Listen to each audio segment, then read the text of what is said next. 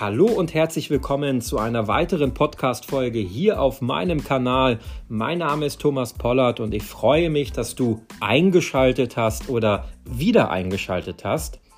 Heute möchte ich einmal eintauchen, ich würde mal sagen, in eine finanzielle Meisterklasse, nämlich wie du deinen eigenen Haushaltsplan in fünf einfachen Schritten erstellen kannst. Aber bevor wir mit dem Haushaltsplan beginnen, möchte ich etwas anderes ansprechen. Hast du dich jemals gefragt, warum uns in der Schule so viele Dinge beigebracht werden, aber kaum etwas über den Umgang mit Geld? Es gibt Algebra, Gedichtsinterpretationen und auch chemische Formeln. Aber wie man einen Haushaltsplan erstellt? Das blieb auf der Strecke, oder? Allgemein finanzielle Bildung blieb im gesamten Schulsystem, was ich persönlich durchlaufen bin, komplett auf der Strecke. Die gute Nachricht ist, du bist da nicht allein und ich war da auch nicht alleine. Viele von uns haben nie wirklich gelernt, wie man wirklich effektiv mit Geld umgeht. Aber heute, genau heute in dieser Podcast-Folge ändern wir das. Diese Folge ist deine persönliche Finanzmeisterklasse, weil ich wirklich fest daran glaube, dass jeder von uns, der diese Podcast-Folge hier gerade hört, die Fähigkeit hat, seine Finanzen selbst zu beherrschen dass du keinen Finanzberater brauchst, zum Beispiel jetzt einen Bankberater, der dir irgendwelche Versicherungsprodukte verkauft oder irgendein teures Kontomodell oder irgendwelche ETFs mit hohen Gebühren oder du brauchst auch jetzt nicht irgendeinen Versicherungsberater oder so, ähm, auch keinen Honorarberater oder so. Das brauchst du alles nicht. Du kannst für dich selber deine Finanzen beherrschen. Aber was du als erstes dafür brauchst, ist ein Haushaltsplan. Und ich zeige dir jetzt einfach in den nächsten Minuten in fünf einfachen Schritten, wie du so einen Haushaltsplan erstellst. Also schnapp dir jetzt dein persönliches Notizbuch, mach kurz Pause bei dieser Podcast-Folge, hol dir was zu schreiben, dass du dir diese fünf Schritte aufschreiben kannst. Und dann drücke wieder auf Play und dann geht es auch direkt los mit Schritt Nummer eins und Schritt Nummer eins ist, die Einnahmen aufzulisten. Denn zuerst einmal nimmst du dir deine monatlichen Einnahmen vor. Das können jetzt sein das Gehalt, Nebeneinkünfte und natürlich auch andere Quellen, wie zum Beispiel Dividenden oder ähnliches oder Mietrenditen. Schreib wirklich alles auf, damit du einen klaren Überblick darüber hast, wie viel Geld du zur Verfügung hast. Denn alles, was du einnimmst an Geld, hast du ja erstmal grundsätzlich zur Verfügung. Ja, das musst du dir bei Schritt 1 auf jeden Fall aufschreiben. Alle Einnahmen auflisten. Danach kommen wir zu Schritt Nummer 2. Und das sind die Fixkosten identifizieren. Denn nun schauen wir uns die Ausgaben an, die jeden Monat meistens konstant sind, wie zum Beispiel Miete, Strom, Wasser, Versicherungen. Das sind Dinge, die hast du jeden Monat und die sind eigentlich auch jeden Monat gleich. Das sind wirklich Fixkosten, fixierte Kosten. Du kannst ja nicht einfach sagen, oh nö, die Miete bezahle ich nicht mehr. Na, geht nicht. Solange du in einer Wohnung wohnen möchtest, musst du Miete bezahlen. Falls du jetzt ein Haus finanzierst, musst du die Kreditrate bezahlen über 10, 20, 30 Jahre, je nachdem, wie lange du das Haus abbezahlst. Du musst Strom bezahlen, damit du, ja, wenn du irgendwas in die Steckdose steckst, auch äh, dementsprechend Strom reinkommt. Du musst Wasser bezahlen. Du musst dann dementsprechend auch äh, diverse Versicherungen bezahlen, wie eine Berufsunfähigkeitsversicherung, Haftpflichtversicherung, äh, Haushaltsversicherung und so weiter und so fort. Diese ganzen Versicherungen, die hast du ja. Genau. Das ist so ein bisschen Schritt Nummer zwei, diese ganzen Fixkosten zu identifizieren und die einfach mal aufzuschreiben. Dann kommen wir zu Schritt Nummer drei, die variablen Ausgaben beachten. Denn ja, was sind diese ganzen variablen Ausgaben? Das sind zum Beispiel Lebensmittel, Transport, Freizeit. Und hier ist es wirklich wichtig, ehrlich zu dir selbst zu sein. Wie viel gibst du wirklich für Kaffee aus? Und das Ganze summiert sich, ja, wenn du einkaufen gehst. Das ist ja variabel.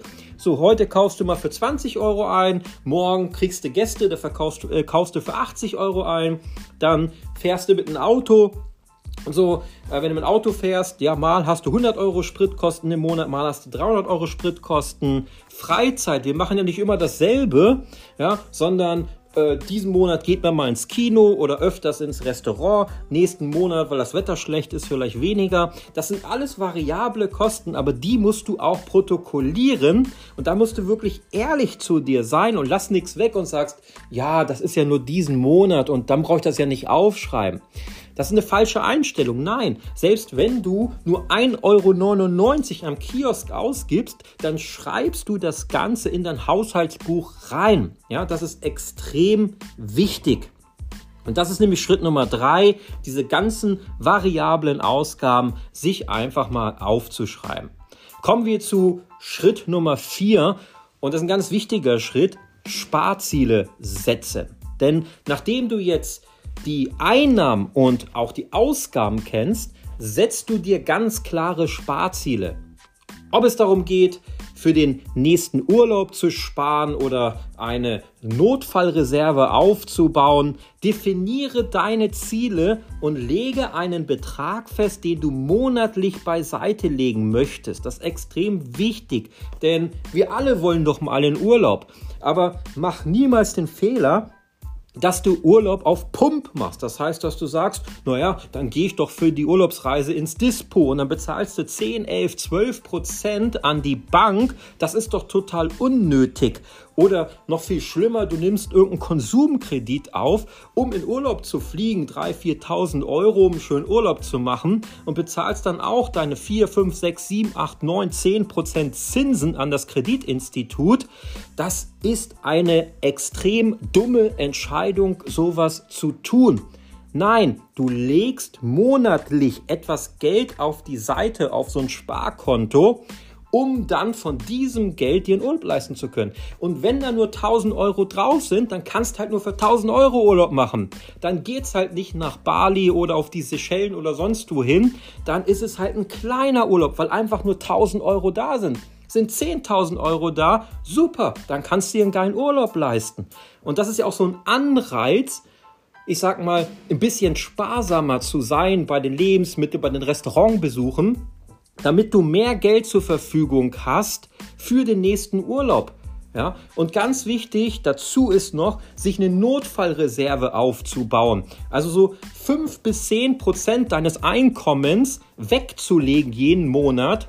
Am besten auf ein verzinstes Konto, jetzt nicht irgendwo bei einer Sparkasse oder bei einer Volksbank oder so, wo du keine Zinsen bekommst, sondern auf ein verzinstes Konto, wie zum Beispiel Trade Republic oder so, für die Notfallreserve. Denn letztendlich, was ist denn, wenn dein Auto kaputt geht? Was ist denn, wenn der Kühlschrank kaputt geht, wenn die Waschmaschine kaputt geht?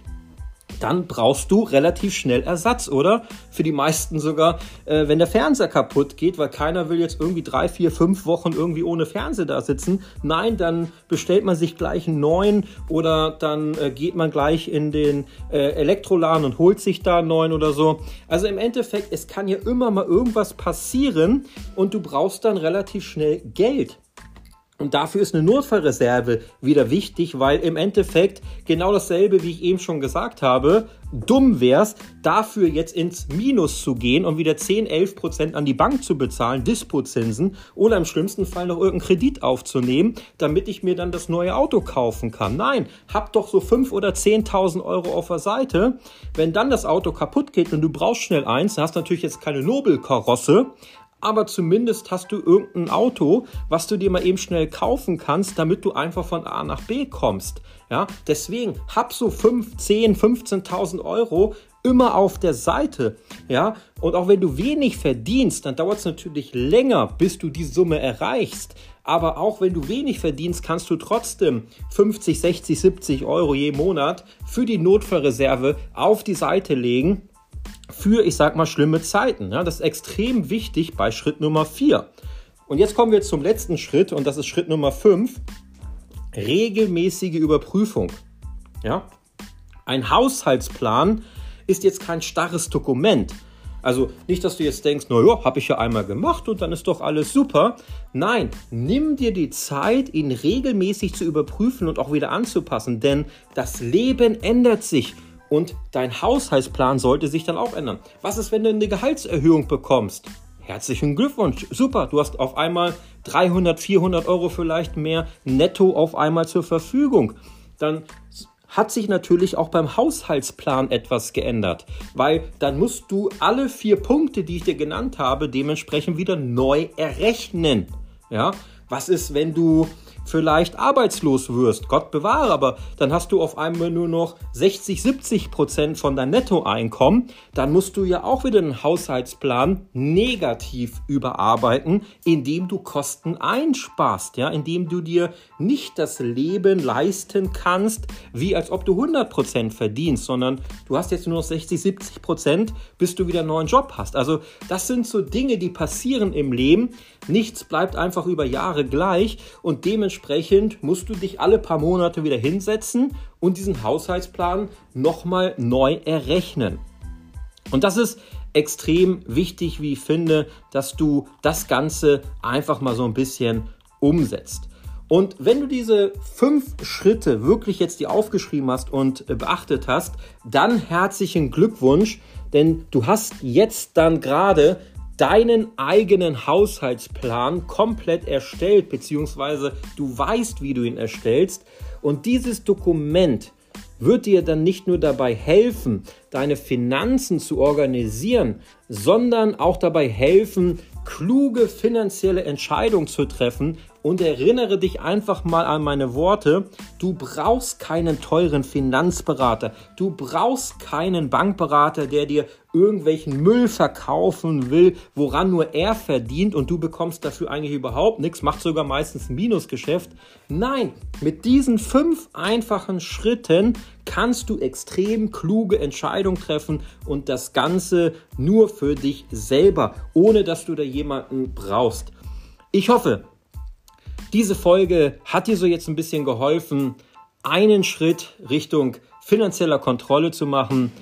Wenn du Fragen dazu hast zum Thema Haushaltsplan oder du weitere Themen für kommende Folgen vorschlagen möchtest, dann lass es mich gerne wissen.